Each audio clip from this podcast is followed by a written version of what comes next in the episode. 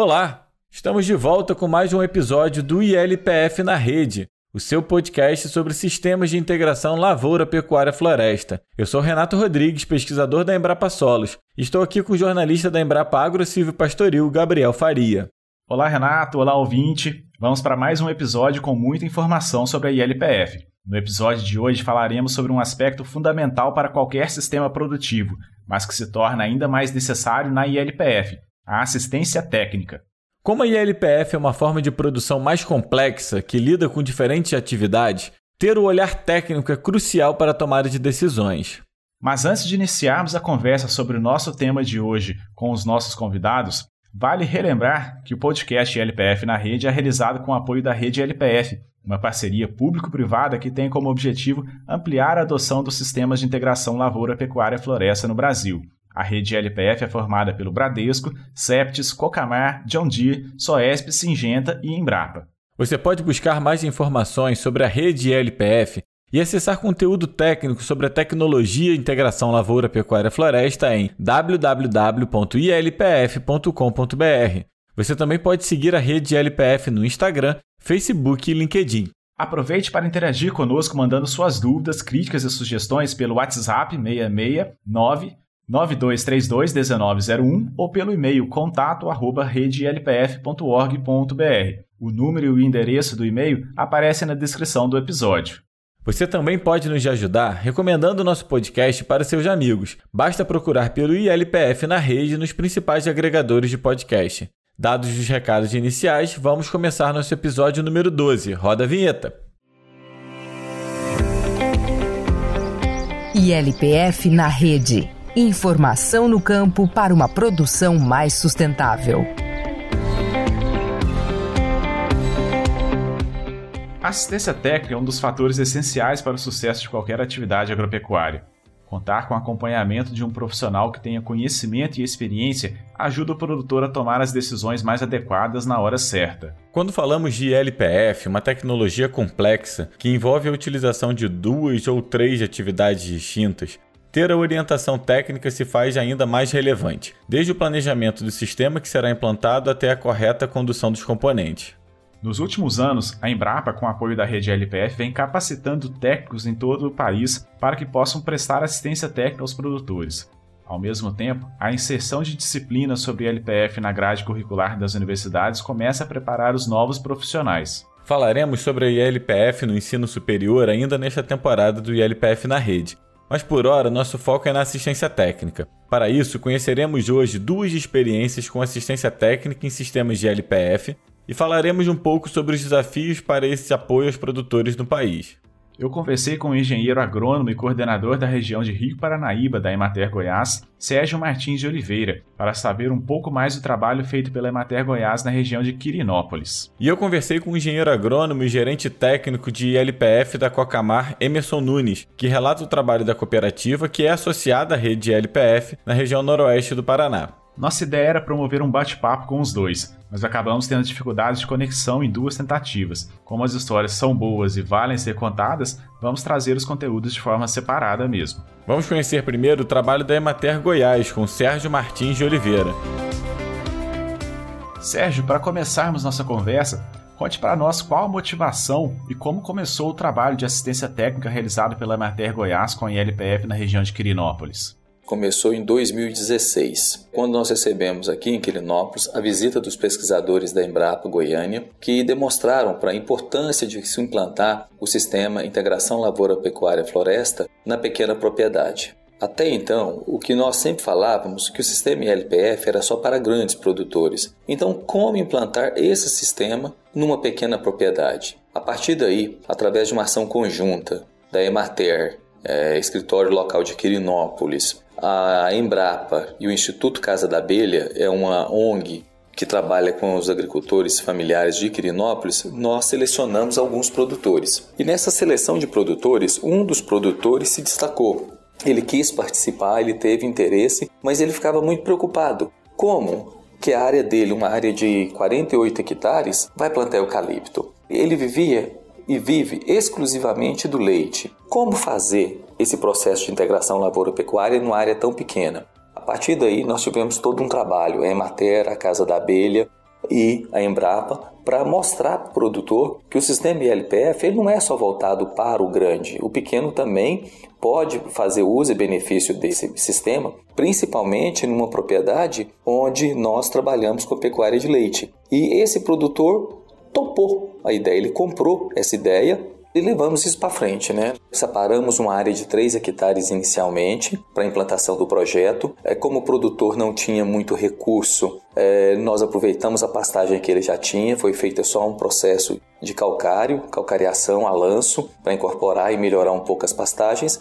E os eucaliptos foram plantados em renques de três linhas. A partir daí, isso começou a tomar um vulto, uma forma muito grande em Quirinópolis porque logo seis meses, oito meses depois do plantio, nós fizemos o primeiro dia de campo para mostrar para o produtor e para os produtores da região que o sistema ILPF, essa integração lavoura, pecuária, floresta, ela também é para o pequeno. E isso nós conseguimos uma grande divulgação, uma grande repercussão positiva e levou vários outros produtores a adotar. Mas por que, que os produtores, principalmente os produtores de leite, vão adotar o sistema ILPF? Porque são pequenas propriedades que hoje já não têm mais a sua reserva legal, não tem, ar, não tem áreas sombreadas para os animais e os animais precisam de uma área sombreada. E o eucalipto entra com essa finalidade, principalmente quando a gente pensa nessa questão de conforto térmico, do sombreamento para os animais, visando quem? A melhoria das pastagens, o aumento da produção de leite, da produtividade, tudo isso é conseguido a partir do momento que a gente consegue trabalhar isso dentro da pequena propriedade. E qual é o cenário atual da adoção da ILPF na região? Como estão as áreas desses produtores hoje? Hoje, na região é, chamada Rio Paranaíba de Emater, nós estamos com 95 produtores. Desses 95,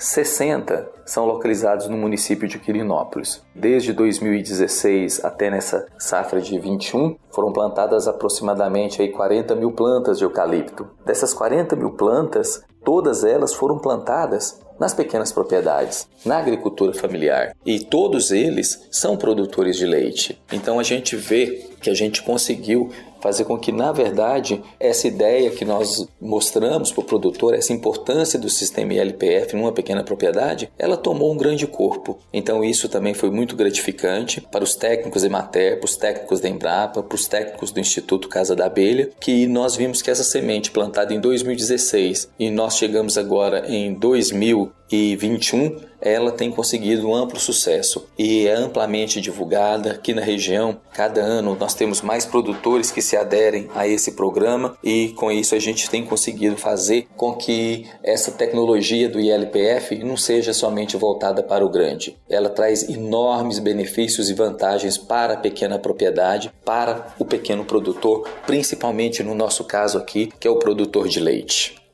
Após a instalação das áreas, como é feito o acompanhamento dessas propriedades? Nós hoje, Demater, devido ao atual quadro técnico que nós temos, nós não conseguimos dar uma assistência efetiva e diária para os produtores. Mas desses 62 produtores que plantaram eucalipto desde 2016 até agora, nessa safra 2021, nós temos 15% desses produtores que são efetivamente assistidos e acompanhados mas são assistidos como? Desde o processo de aquisição da muda, do plantio, manejo e condução da área e da pastagem. Então, nós preparamos um material, um passo a passo que é entregue para o produtor quando ele adquire a muda.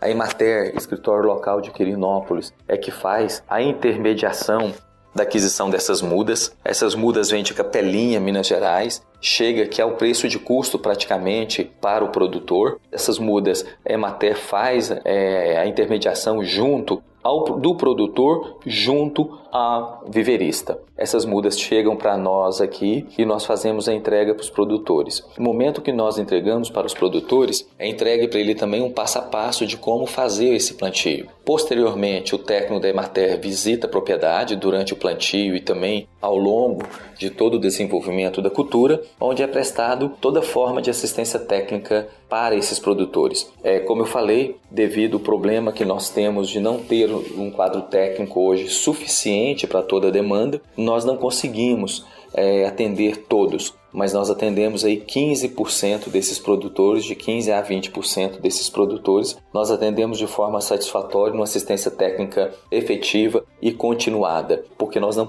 se nós estamos incentivando, se nós estamos fazendo com que o produtor adote uma nova tecnologia, nós temos que também ter acesso a essa propriedade, ao manejo à condução desse sistema ILPF, até por uma questão de saber se isso está sendo benéfico para o produtor ou não. Até o momento, nós temos observado que é extremamente positivo esse sistema, tanto para agora, para a safra 21-22. Nós já estamos levantando a demanda de produtores interessados em adquirir as mudas de eucalipto, e assim como também nós fazemos o cadastro para dar todo um processo de orientação para o produtor. Sérgio, essa experiência teve início na região de Quirinópolis. Depois do êxito dela, outros regionais da Emater Goiás também têm adotado a mesma estratégia? Como se dá esse processo internamente aí na instituição? Esse processo, né, esse projeto de integração lavoura, pecuária, floresta no município de Quirinópolis, ele foi pioneiro no estado inteiro, principalmente quando nós falamos trabalhar isso com o agricultor familiar, com o pequeno produtor, com o produtor de leite. Quando nós implantamos esse processo de LPF em Quirinópolis, ele foi divulgado para as outras 11 regiões administrativas da Emater. Nós temos alguns municípios é, localizados na região sudoeste, que é Rio Verde, e na região sul, que é Morrinhos. Nós temos alguns municípios que sim adotaram essa tecnologia. Mas esse processo internamente, ele se dá justamente pelo fato de nós não termos ainda um corpo técnico muito grande, é um corpo técnico que consiga ter mobilidade para atender todos os produtores. Então foi selecionado alguns municípios. Hoje, a nível de estado de Goiás, nós devemos ter aproximadamente uns 40 municípios que implantaram o sistema de LPF e que a Emater efetivamente tem acompanhado. Na verdade, nós estamos fazendo um trabalho de formiguinha. É um trabalho lento, devagar, para implantar uma nova tecnologia de acordo com aquilo que nós temos de condições e tecnologias. Lógico, a Emater conta com apoio imprescindível da Embrapa, que é parceira nessa ação aqui em Quirinópolis e junto com isso aí também tem trazido outros parceiros. A gente espera que isso some novas, novas parcerias ainda e que a gente possa levar essa tecnologia para maior número de produtores em todo o estado de Goiás uma vez que nós já temos dados concretos que é extremamente é, vantajoso para o pequeno produtor a implantação é, do sistema ILPF em sua propriedade. E como foi o processo de capacitação dos técnicos e extensionistas para fazer a assistência técnica?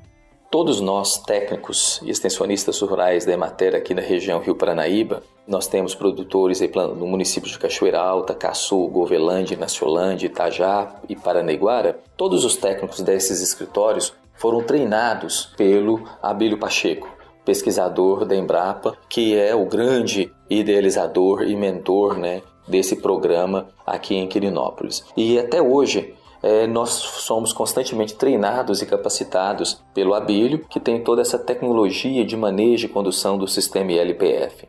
A Emater tem investido nessa capacitação dos técnicos e extensionistas, não só da região Rio Paranaíba, onde Quirinópolis está localizado, mas também de todo o estado de Goiás.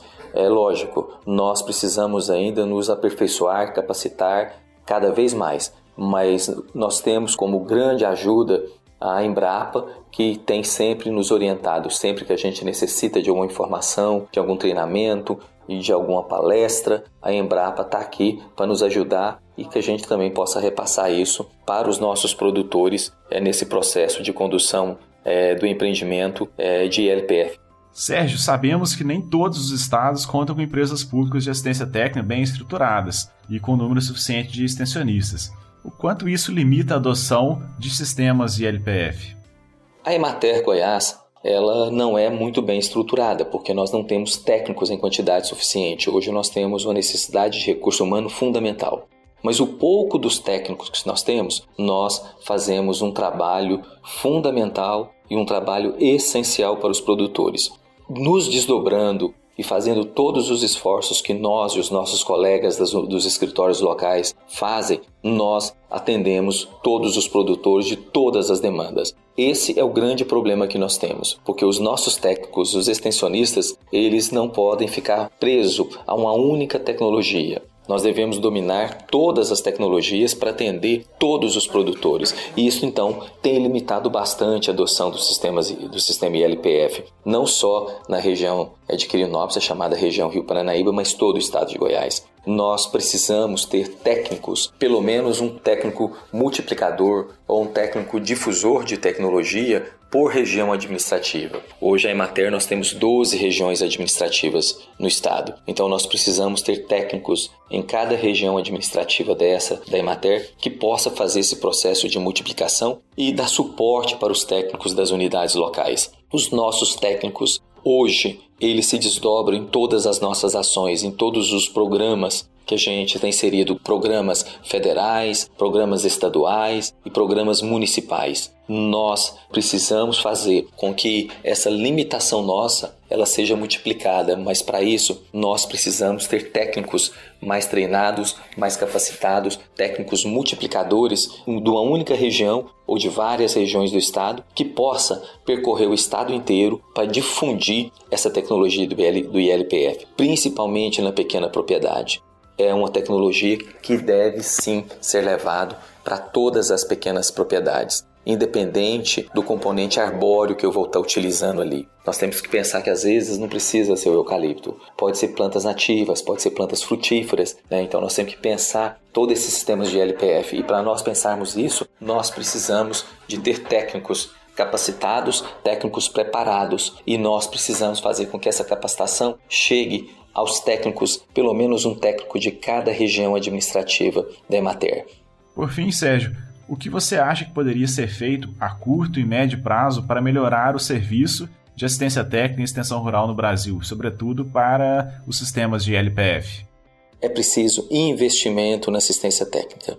Governo federal, governos estaduais e governos municipais precisam entender, compreender que esse processo de assistência técnica e extensão rural pública para o pequeno produtor, ela é necessária e ela é benéfica para o produtor. Nós precisamos ter técnicos, técnicos capacitados, técnicos treinados nos mais diversas áreas da produção, nos mais diversos segmentos do setor do agronegócio, para que a gente possa orientar o produtor efetivamente. O nosso produtor rural, principalmente o pequeno produtor, o agricultor familiar, ele necessita dessa assistência técnica. Ele precisa ser direcionado, ele precisa ser conduzido para uma tecnologia de produção. E se nós quisermos que realmente o sistema ILPF ele venha para ficar na pequena propriedade, nós temos que mostrar para os pequenos produtores a vantagem de se investir. Nós temos que pensar que não é só é, a questão do conforto térmico, com sombreamento, a melhoria das pastagens, a, questão da produção, aumento de produção, produtividade de leite, produção, aumento da produção, produtividade da carne. Nós temos que pensar também que esse componente arbóreo que está sendo produzido ali, o eucalipto, ele também pode ser utilizado para pequenas reformas, para pequenas manutenções na propriedade. E ele também pode ser comercializado com terceiros. Então nós temos outra fonte de renda para o pequeno produtor. Isso é diversificação para a propriedade. Mas para isso nós precisamos a curto e médio prazo, nós só vamos melhorar o serviço de assistência técnica e extensão rural no Brasil quando nós tivermos técnicos capacitados. E quando nós tivermos um técnico limitado para um número mínimo de propriedades. Nós não podemos ter técnicos, um técnico para o município inteiro, um técnico que atende aí mil propriedades. Nós não temos essa capacidade de suporte. A Emater Goiás, apesar de todo o seu processo de estruturação, apesar de todo o desenvolvimento que a gente teve nesse governo, a gente tem observado que nós ainda precisamos evoluir muito. Nós conseguimos evoluir muito. Mas hoje nós temos poucos técnicos no campo. Nós temos 246 municípios no estado de Goiás. Desses 246 municípios, nós temos 200 escritórios da Emater e a Emater toda nós temos 700 técnicos. Então nós precisamos ter mais técnicos que tenham essa dinamicidade no processo de atendimento do produtor. Com isso aí nós vamos conseguir também aumentar sempre as produções e produtividades dos produtores em todos os setores, todos os segmentos do agronegócio. E o sistema ILPF na agricultura familiar, ele veio justamente para dinamizar, dar uma mais uma opção de renda, aumentar a própria rentabilidade daquela produção de leite do produtor. Então nós temos toda essa característica, nós temos toda essa condição de fazer, de fomentar isso mas nós precisamos de investimento é, na assistência técnica e extensão rural no Brasil como um todo. Vocês ouviram a entrevista que Gabriel fez com o engenheiro agrônomo e coordenador da região de Rio Paranaíba, da Emater Goiás, Sérgio Martins de Oliveira. Vamos ouvir agora a conversa do Renato com o engenheiro agrônomo e gerente técnico de LPF da Cocamar, Emerson Nunes. Vamos conhecer mais sobre o trabalho de assistência técnica da cooperativa na região noroeste do Paraná. Então, Emerson, seja muito bem-vindo ao ILPF na rede para a nossa entrevista de hoje. É, olá, é, eu que agradeço nessa oportunidade de estar aqui falando de um assunto muito importante, né, até mesmo para o sucesso da implantação da ILPF, não só na nossa região, mas em todo o Brasil. Legal, Emerson. Realmente, a assistência técnica é de uma importância muito grande, né? Talvez hoje seja o maior desafio, o ponto mais importante que a gente tem para expansão da ILPF no Brasil seja essa assistência técnica. Emerson, relata pra gente, por favor, o que, que motivou o trabalho com sistemas integrados na Cocamar e como ele foi iniciado. Bom, Renato, a Cocamar já está nessa, nessa prática há mais de 20 anos em nossa região. Né? Tudo começou nos anos, no final dos anos de 97, né? com a necessidade mesmo de uma região bastante degradada. Né? Só na nossa região nós temos mais de 2 milhões de hectares de pastos horas de, é, degradados, né? que é, com esse intuito, né, com essa tecnologia, é, a gente observou que a gente poderia estar recuperando e trazendo tanto ao, aos pecuaristas da região quanto aos nossos produtores uma oportunidade única de recuperar essa região. Né? Então, é, começamos lá no final, no início dos anos 2000 e a gente avançou muito já levando essa tecnologia ao produtor e a gente fala assim, trabalhando num sistema ganha-ganha, né? Onde ganha produtor, ganha o pecuarista e ganha a cooperativa. Uma prática que evolui a cada ano e, como a gente comentou, é com assistência técnica fundamental para que esse sistema cresça e evolua com números satisfatórios. Porque, ao contrário, Renato, é, a falta dessa assistência técnica, nós observamos também que é, ocasionou alguns insucessos né, na região. Produtores que entraram e, ora, saíram por falta de uma assistência adequada e de um planejamento adequado. É, pois é, é muito importante isso e essa experiência da Cocamar é muito consistente, né? Já são aí quase duas décadas e meia trabalhando com esse sistema. E Emerson, então, durante esse período todo, né, de transformação na região, como é que ficou hoje o cenário em termos de adoção e de engajamento dos produtores com os sistemas integrados? Pois é, né? A gente acho que aprendeu com esse tempo, né, ao longo desses anos, né? E hoje a gente sempre leva uma proposta bem é, adequada a cada produtor, né, a cada tipo de produtor. Então, é, sempre esse olhar a fazenda como um todo é super necessário, tanto do, do pecuarista, né, dessa área para abertura, quanto da, da, cooperativa, quanto do produtor que a gente está. É, a gente chama assim que a gente leva a parceria para ele. Né? Isso a cooperativa é, faz esse suporte, né? Cooperativa leva ao produtor toda a, a essa assistência né, para que esse sistema ocorra de forma sustentável, que cresça de uma maneira que evolua toda essa propriedade, que ela tenha um sistema altamente sustentável.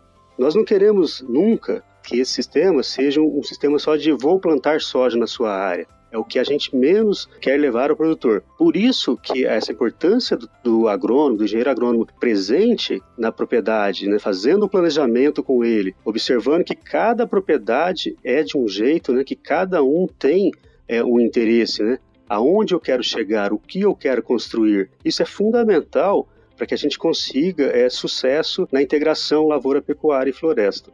E quando o produtor, né, o cooperado procura a Cocamar, e aí tem a instalação da ILPF na propriedade dele. Depois disso, como é que é feito o acompanhamento dessa propriedade? Existe um pós-instalação ou assistência técnica é feita só antes do produtor começar o sistema? Não, Renato, você colocou um ponto fundamental, né? A assistência ela tem que ser desde lá do planejamento e sempre, né?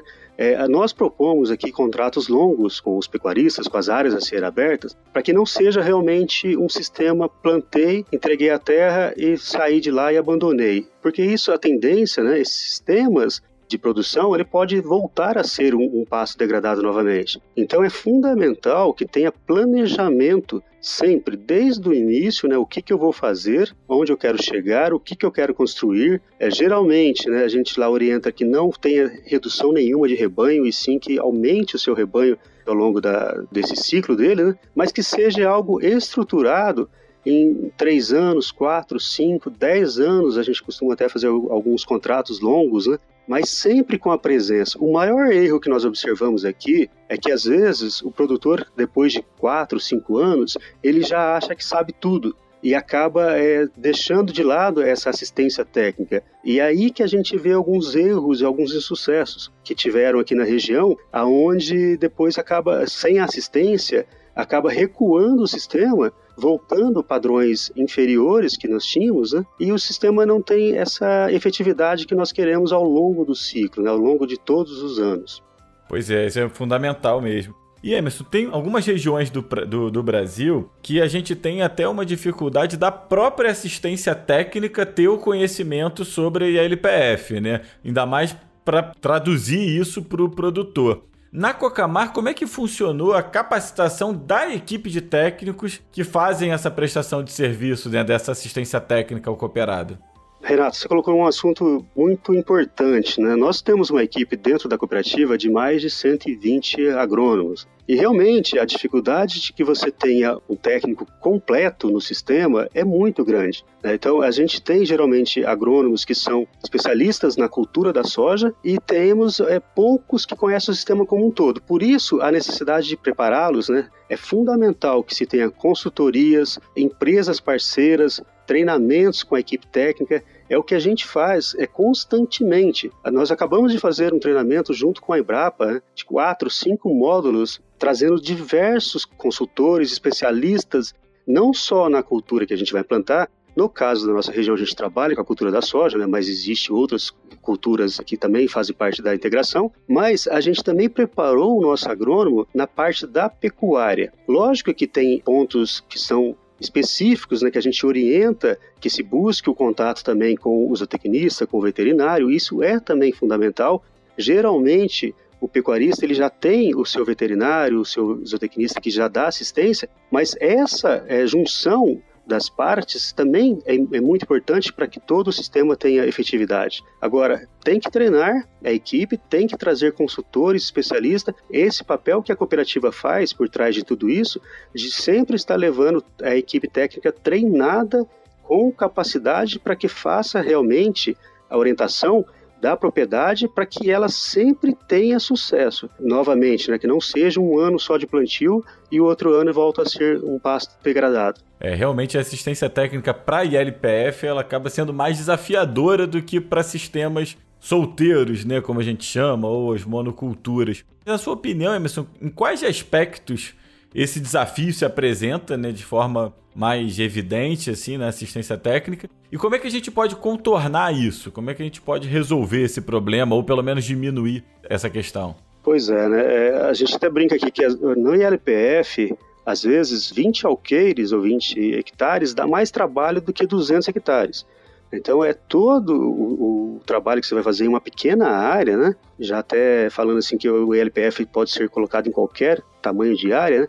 Mas esse trabalho específico tem que ser muito minucioso, porque é, não é só decidir aonde eu vou colocar a minha cultura, né, onde que eu vou instalar a cultura que vai fazer parte da integração. É todo um processo.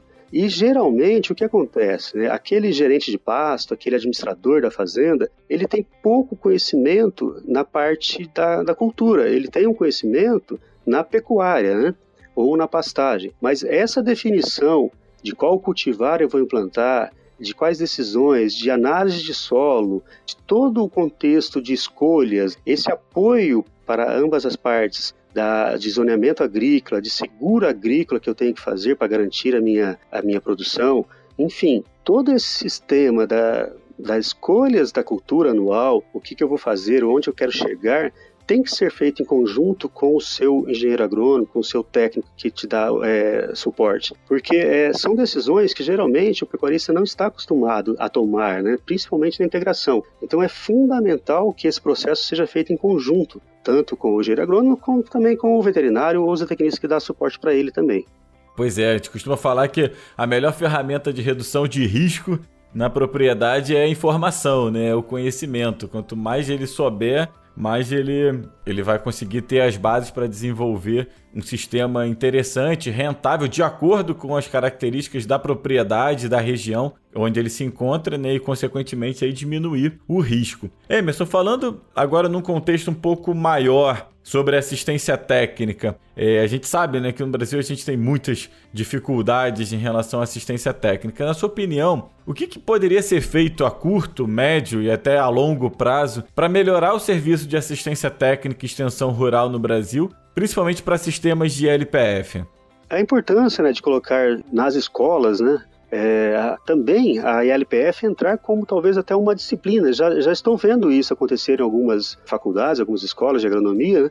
colocando a ILPF como até mesmo uma disciplina. É lógico que a pesquisa, algumas universidades já estão pensando nisso, as cooperativas trabalhando efetivamente, né, muito nesse sistema, só que, realmente, essa o que a gente comentou lá atrás, que os agrônomos ainda não estão preparados para um todo, né? e sim algumas partes específicas. Né? Então, eu tenho excelentes agrônomos em culturas, né? excelentes agrônomos na bovino, na, em rebanhos, mas eu não tenho aquele agrônomo completo. Então, Renato, eu vejo assim que levar essa proposta, né, eu já estou vendo isso acontecer como uma disciplina específica de integração lavoura, pecuária e floresta, né, ou de sistemas integrados né, muito, é, também, é, eu acho que é fundamental que aconteça isso a curto prazo, porque nós estamos vendo o quanto a integração é importante né, e quanto ela está sendo inserida em todos os processos, né, principalmente a gente pensar num sistema sustentável, né, onde que a gente está trabalhando para um mundo mais sustentável. Eu vejo que essa é uma das das possibilidades, mas lógico que não devemos parar de treinar a equipe, né, de deixar, é, de trazer esses consultores, de aproveitar o que nós temos da pesquisa para que realmente sempre continue treinando a equipe técnica para que eles consigam é, estar aptos a levar essa informação para o produtor. É, mas esse ponto que você levantou é muito interessante, né? Porque a gente observa isso em várias áreas né, do, do conhecimento, em várias profissões e algumas décadas atrás a gente teve um processo de especialização muito grande dos profissionais e o cara ficava muito é, especialista em um único tema. E ele não conseguia enxergar o todo, né? Agora a gente tem um mundo cada vez mais complexo, cada vez mais integrado em todos os ramos, né? Então o generalista de hoje não é o cara que sabe um pouquinho de cada coisa, mas é o cara que sabe muito de tudo e consegue principalmente integrar as fortalezas, né, os pontos fortes de cada parte para construir um sistema integrado, como no caso aqui da ILPF. Isso é muito legal e né, a assistência técnica vai desde lá de trás, né, até começa com a formação do próprio técnico, né, então isso também tem que ser muito observado. E aí, para a gente fechar, Emerson, uma pergunta um pouco mais geral também sobre a questão do cooperativismo. Eu sou muito fã do cooperativismo e eu fico muito impressionado com as cooperativas, principalmente do Paraná, mas na região sul, de uma maneira geral, são exemplos de, de instituições super interessantes. E claro que isso traz vantagens quando a gente fala de várias questões, mas quando a gente está falando aí de assistência técnica, a gente tem todas essas facilidades, como você falou, da equipe da Cocamar, né? São muitos técnicos trabalhando, é, você consegue fazer coisas em escala. Fala um pouquinho para a gente dos benefícios do cooperativismo para a ILPF, para o desenvolvimento da ILPF que aconteceu aí na região e como é que a gente pode expandir esse movimento cooperativista para as outras áreas do país? Pois é, Renato, eu, vejo assim que a cooperativa, né, tem inúmeros benefícios como um todo, né, mas assim, o, acho que o maior que a gente poderia citar é essa capacidade de organização que nós temos, né. É, a cooperativa ela organiza essa cadeia, então essa capacidade de estar tá levando tudo isso que nós comentamos aqui, não só assistência técnica, né, mas também toda essa cadeia desde insumos, né, garantia de insumos, garantia de armazenagem, garantia de, de um seguro agrícola que está no meio do caminho. Hoje é, a gente vê essa, essas mudanças climáticas acontecendo, os riscos que nós temos. Então, Se plantar sem seguro é altamente, né, é um risco muito grande. E a cooperativa tem essa capacidade né, de juntar a pesquisa com o produtor, de realizar eventos, dias de campos, né, é, seminários. A gente, ao longo desses 20 anos, foram vários que nós fizemos, eventos específicos para integração lavoura-pecuária, lógico que com o apoio da rede LPF e vários outros parceiros que nós temos aqui dentro, realizando eventos gigantescos e isso não pode parar, eu vejo, né? Isso a gente tem que continuar a realizar. É, nós ainda sabemos da meta que nós queremos alcançar dentro da, né, de eu falo aqui no, no Paraná esses 2 milhões, eu queria ver tudo, lógico, 100% né, em LPF, né, LP, mas a gente tem que trabalhar com metas. Né? Eu, eu falo assim, hoje nós temos 200 mil hectares trabalhando nessa área e eu penso em aumentar para pelo menos 500 mil, pelo menos um milhão, pelo menos metade dessa né, a curto prazo e, por que não, a longo prazo a gente trabalhar. Né? Lógico que a gente fala de ambientes de produção, alguns respondem, outros não, mas eu vejo assim que a, cooperativa não, as cooperativas de maneira geral, né, tem que continuar trabalhando, continuar aqui na ponta realizando eventos, levando essa, essa oportunidades, levando trabalhos de mitigação de gás carbono que a gente está vendo, né, questão de financiamento, que, linhas que estão e oportunidades que a gente tem para estar tá levando ao produtor para que consiga e continue realizando atividades que não parem por aqui, né? E realmente a gente veja é, um aumento dessa sustentabilidade, um aumento da produção agrícola, sem derrubar árvores, né? Sem aumentar é, áreas agricultáveis. É, na verdade, a gente consegue aumentar a produção na mesma área, né? É isso que a gente quer. Isso é levado com tecnologia, é levado com a pesquisa, né? Com esses eventos que a gente acaba levando ao produtor e fazendo que cada vez ele produza mais na mesma área que ele tenha. Então, é, eu vejo assim que a cooperativa tem esse papel, né, também de continuar a incentivando, a levar a tecnologia, a levar informações para que o produtor não pare e, e sim que a gente aumente cada vez mais essa área que nós temos de integração, de sistemas integrados.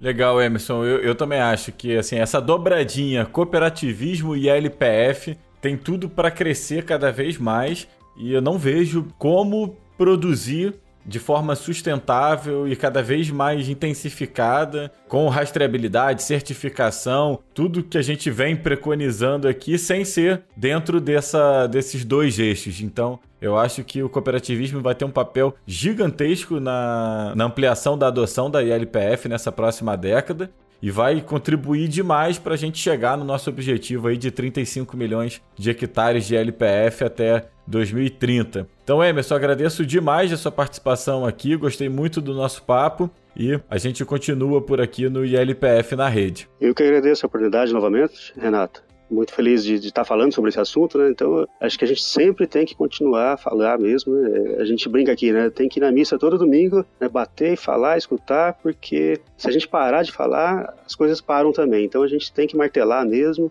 falar e cobrar e monitorar e sempre estar ativo assim, pesquisando, olhando, levando informações, aproveitando o que a pesquisa tem de melhor para nós. Não pode parar, esse é o recado. É, exatamente, essa questão de não poder parar é, é legal. Uma vez eu vi uma entrevista com o, o presidente da Coca-Cola e aí perguntaram para ele qual era o segredo do, do sucesso né, de vendas de Coca-Cola e tal. Aí falou: ó, o sucesso é que a gente tem 150 anos e nunca passou um dia sem fazer propaganda, sem dizer, né, sem aparecer. Que legal. Então, realmente, é aquela coisa de que é, é preciso sempre continuar no, no mesmo assunto. Então, Emerson, muito obrigado. Foi um prazer imenso aqui. Agradeço novamente. Um abraço. Esta foi a conversa do Renato com o Emerson Nunes, gerente técnico de LPF da Cocamar. Ouvimos duas experiências bastante interessantes de assistência técnica com sistemas de LPF. Como falaram nossos entrevistados, os desafios são maiores, mas os exemplos mostram que é possível fazer um bom trabalho de apoio aos produtores. Ainda falando sobre assistência técnica, a rede LPF, junto à Embrapa, tem feito capacitações de técnicos, como a que foi mencionada pelo Emerson em sua entrevista. Para o ano 2022, deverá ser lançado um programa amplo de capacitação que contará com uma etapa de ensino à distância e posteriormente com módulos presenciais. Além de programas de capacitação continuada vinculados a algumas de suas unidades, a Embrapa mantém em seu portal cursos de ensino à distância com temáticas relacionadas à ILPF, como recuperação de pastagens degradadas, manejo do solo em sistemas integrados de produção, introdução à ILPF, plantio direto, entre outros, para mais informações, acesse www.embrapa.br barra e-campo. O link vai estar aqui na descrição do episódio também.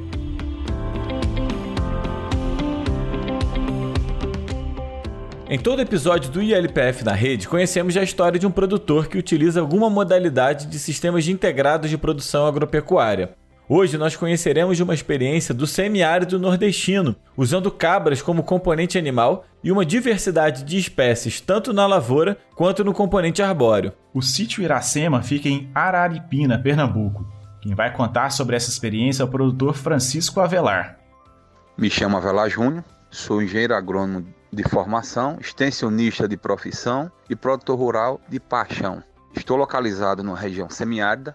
Minha cidade de Araripina fica no extremo oeste do estado de Pernambuco, bem sentada na, na Chapada do Araripe. A integração já é uma atividade, já é uma, uma, um conjunto de afazeres que a gente desenvolve na nossa vida normal. A rotação de cultura, a alternância de culturas, o uso de espécies arbóreas em meio aos cultivos, a utilização de animais em pastejo nessas áreas de produção de grãos, de diversas outras culturas agrícolas, já é uma realidade nossa. Só que a gente veio buscar na nossa, nas nossas propriedades, seja na propriedade do meu pai, seja na minha propriedade, até mesmo na propriedade do meu sogro, é, a gente incrementou sistemas com cultivo de sabiá, com cultivo de leucena, com cultivo de moringa. São espécies arbóreas que apresentam dupla função, principalmente a sabiá, que a gente sempre teve como uma, uma, uma espécie madeireira ótima para nossa realidade, mas que também veio incrementar no quesito produção de forragem. É uma espécie nativa, é, não é em toda a região semiárida que é localizada, mas vem respondendo muito bem ao sistema, ao adensamento, a, a produção vem bem interessante, vem rendendo bem, inclusive. A gente não chega a fazer a venda da madeira dela porque ela vem, vem suprindo a nossa necessidade. Só que a gente deixou de comprar madeira para fazer o cercamento, fazer reforma de cercas, e isso está interessante. No que diz respeito à moringa e à glericídia e à leucena, eu não tinha falado da glericídia ainda, essas três são as que a gente vem adotando para produção de forragem. Apesar da, da, de a gente não ter conseguido ainda ajustar para garantir um bom uso com a moringa, devido às falhas no processo de ensilagem que a gente também já enfrentou, mas ela para o cultivo, para o uso in natura, juntamente com outras forrageiras, vem se mostrando bem possível. São plantas bem rústicas que superam os períodos secos do ano, mas vem produzindo bem. Nossa região ela é bastante assolada por secas, não tem conversa, secas mais alongadas, que são aquelas condições de que falta água, falta chuva, ou pulsos menores que são mal distribuídos, e aí muitas plantas morrem. Essas três espécies não, são arbóreas, são de ciclo perene e vem produzindo muito bem. A leucena é fantástica, aceita muito bem. A glicídia é uma produção muito boa e depois de feito um pré-murcha ou de mesmo processada, seja feno, seja silo, uma aceitação muito boa e a produção dela, a resposta de produção boa demais. Quando a gente combina isso ao pastejo direto dos animais, a nossa eu crio caprino. A gente tem tido uma, uma resposta em produção muito boa. Caprino da raçango são leiteiros e isso vem trazendo bons resultados. Quanto à questão da agricultura, a gente vem desenvolvendo basicamente o, o trivial da região, que é milho, feijão algumas curcubitáceas, melancia e abóboras, e a mandioca. Seja mandioca brava, seja mandioca mais mansa, a macaxeira que a gente, como a gente chama aqui na região. A produção de pastagem, inclusive, nessas áreas que já tem uma cobertura vegetal arbórea maior, a gente vê que a pastagem fica verde por mais tempo. A gente vê que o solo está se movimentando menos a agricultura ela, ela vem complementando bem, porque tanto a produção de grãos vem sendo continuada, vem sendo verificada. Claro que numa, numa condição de subsistência, a gente produz grãos basicamente para o consumo, não tem comercialização do grão. O produto de comercialização hoje da propriedade praticamente é só caprinocultura, tanto os animais para abate, como produção de queijo, como também produção de matrizes reprodutores. As dificuldades com o ILPF é basicamente a, a, aquele entendimento de que a árvore sombreia, de que a árvore compete de forma desproporcional com a vegetação, no caso agrícola, seja pastagem, seja grãos, e há de fato essa competição. Só que é uma competição controlada, já que a gente, no nosso jeito de trabalhar, a gente não deixa a vegetação arbórea também dominar tanto. Estamos ouvindo o produtor Avelar Júnior, de Araripina, no semiárido de Pernambuco. Ele também falou sobre os desafios e os benefícios do uso da ILPF. Vamos ouvir mais um pouco sobre essa experiência.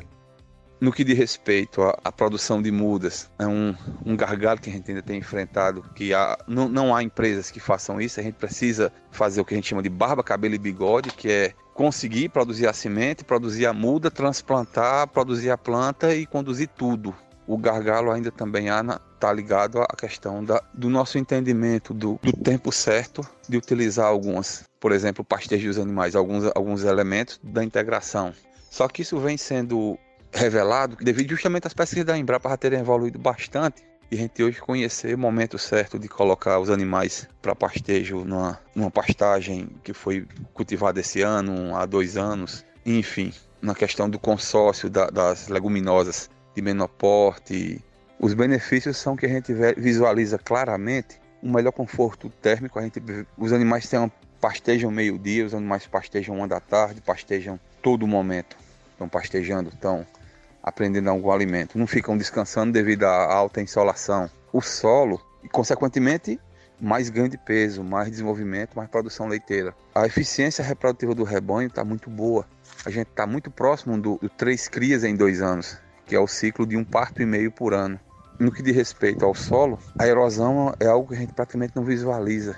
Aquela condição de movimentação do solo depois de uma chuvada. Está bem protegido, o solo está solto, está ficando um solo mais escuro, que demonstra muita a, a presença de matéria orgânica. E isso vem, vem sendo muito visível. Por fim, o sistema de integração ele se mostra muito cabido na nossa região semiárida, principalmente devido à, à necessidade de a gente diversificar, mas a necessidade da gente proteger o ambiente e, consequentemente, a necessidade de gerar renda. São três condições que o sistema de integração fornecem, possibilitam para quem a desenvolve, seja a questão de proteção do solo e do ambiente, seja a questão de produção mais diversificada, mais produtos, diferentes produtos, e seja a questão de até de segurança alimentar, né? Que essa diversificação possibilita. Esse foi o produtor Francisco Avelar, de Araripina, Pernambuco. Se você quiser conhecer outros casos de produtores que usam sistemas de ILPF, acesse o site www.ilpf.com.br e clique no menu Quem já usa. Se tiver uma sugestão de uma propriedade que você conhece ou quer contar a sua experiência com o ILPF, entre em contato conosco pelo contato@redelpf.org.br. Em cada episódio do ILPF na rede, nós trazemos a resposta para uma dúvida sobre sistemas ILPF. Podem ser perguntas enviadas pelos nossos ouvintes ou perguntas comuns em nosso serviço de atendimento ao cidadão. Hoje traremos uma dessas dúvidas recorrentes.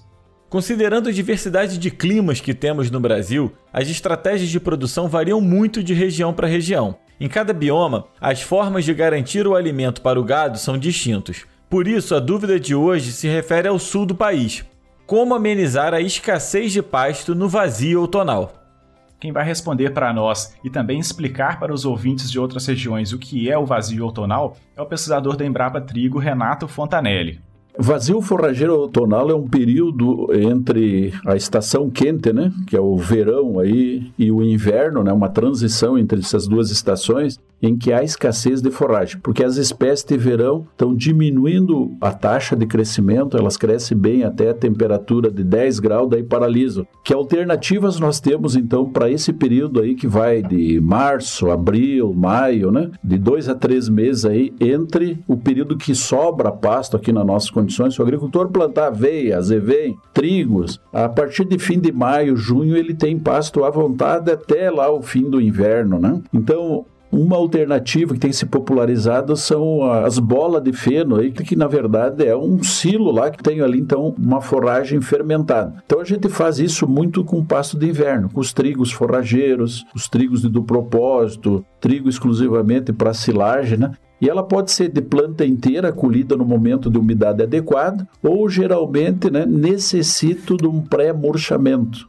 Eles têm muita umidade, eu quero um, uma forragem de melhor qualidade, então eu tenho que colher antes do que a silagem tradicional. Mas para mim colher antes, eu preciso fazer um emorchecimento. Às vezes fica de duas a seis horas pegando o solo aí para ficar numa concentração aí, por exemplo, de matéria seca de 35 a 45% aí. E uma alternativa bem popular aqui também, né, é uma semeadura tardia, por exemplo, de milheto, capim italiano, né, capim sudão ou aqui é conhecido também como aveia de verão e mesmo sorgos híbridos. Né? E eu estenderia até milho em alta densidade. Veja que eu colho milho aqui em janeiro, eu posso cultivar esse grão aí mediante uma padronização e semear numa densidade duas, três vezes mais do que aquela densidade normal. Então, semeando aí em meados de janeiro até meados de fevereiro, eu vou ter pasto muitas vezes aí já para meados a fins de março, né? Que é o começo do problema do período crítico aí. Então, estou acumulando essa biomassa, né? A segunda safra nossa aqui para o animal pastejar até a geada. Então, essas três alternativas aí importantes, né? Então, é silagem, eu colocaria como silagem para secado de planta inteira feita no inverno, né? Pasto de, de aveia, de aveia de verão, né? O capim sudão aí, milheto semeado tarde, ou mesmo até milho em alta densidade, pode ser até consorciado com soja para fazer pasto até o período de geada. Quando ocorrer a geada, de uma maneira geral, nós já temos então aveia, azevém, os trios do propósito já estabelecidos, né? Já que nós vamos semear isso em fim de março, começo de abril, e precisa conservadoramente de 40 a 60 dias para ter pasto abundante lá.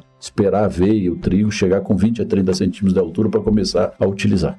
Ouvimos o pesquisador da Embrapa Trigo, Renato Fontanelli, que explicou sobre as estratégias para amenizar a escassez de pasto no vazio outonal da região sul. Aproveitamos para agradecer a jornalista Josiane Antunes pelo apoio. Você também pode nos enviar a sua pergunta e traremos a resposta nos nossos próximos episódios do ILPF na rede. Se quiser mandar por mensagem de áudio, melhor ainda, pois poderemos reproduzi-la aqui. Nosso WhatsApp, relembrando, é o 66 99232 1901. Se você preferir, também pode nos enviar por e-mail. O endereço é o contato arroba redelpf.org.br. Estamos chegando ao fim do nosso 12 episódio do podcast ILPF na Rede. Esperamos que tenha gostado e esperamos você nos próximos episódios. Aproveite para divulgar esse canal para seus amigos. O ILPF na rede está disponível gratuitamente nos principais agregadores de podcast. Continue acompanhando as novidades sobre a ILPF no site www.ilpf.com.br. Aproveite e assine a newsletter Integração. Todos os meses ela traz um compilado de notícias, agenda de eventos e outras informações sobre a ILPF. Nós ficamos por aqui, esperamos encontrá-lo em breve. Esse podcast foi produzido e apresentado por Gabriel Faria e por mim, Renato Rodrigues. A edição é da Altia Podcast, a iniciativa é da Associação Rede LPF.